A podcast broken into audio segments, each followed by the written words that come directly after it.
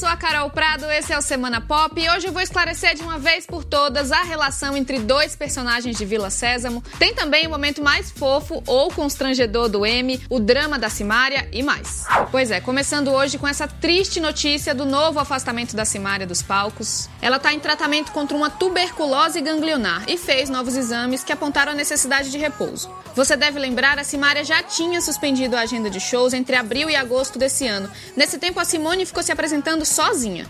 Dessa vez não se sabe se vai ser assim de novo. A Simone estava com merecidas férias programadas e diz que ainda está analisando se vai manter os compromissos. E se você já viu Vila Sésamo, talvez algum dia já tenha se questionado sobre a natureza da relação entre os fantoches Enio e Beto.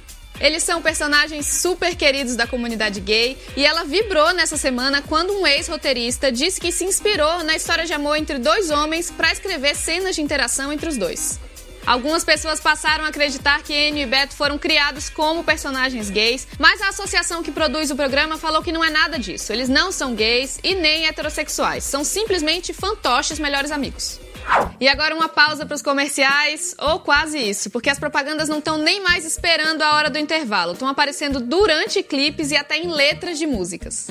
Pois é, o pop está à venda e o preço dessas parcerias entre artistas e marcas chega a um milhão de reais. Claro que também rolam citações espontâneas a produtos, como nessa música Humildona de Maria Cecília e Rodolfo. A gente se conheceu, entrou no clima. Você me buscava de uninho da firma. E foi ficando, ficando. E o nosso rolê virou paixão. Mas não se engane, boa parte é merchan pago mesmo. Anitta, Luan Santana, Cláudia Leite e Wesley Safadão são só alguns dos que já lucraram e muito com esse modelo de negócio.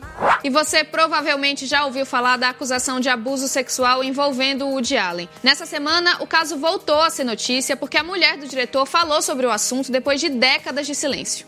A história da família já é complicada por si só. Sun Yi Previn é filha adotiva de Mia Farrow, que é ex de Allen. Ela começou a se relacionar com o diretor quando ele ainda era parceiro de sua mãe. A acusação de abuso foi feita pela irmã de Sun-Yi, Dylan Farrell, que também foi adotada por Mia Farrow. Bom, na entrevista a uma revista americana, a mulher de Allen atacou a mãe, diz que ela tem usado o movimento Me Too, criado para combater crimes sexuais em Hollywood, para pintar Dylan como vítima. Ela também disse que decidiu falar sobre isso agora porque considera injustas as acusações contra o diretor. E nessa semana rolou o Emmy, você já deve saber, The Marvelous Mrs. Maisel levou cinco estatuetas de comédia, foi a grande vencedora. A principal categoria de drama ficou com Game of Thrones. Nada tão surpreendente quanto o pedido de casamento que rolou em pleno palco da cerimônia.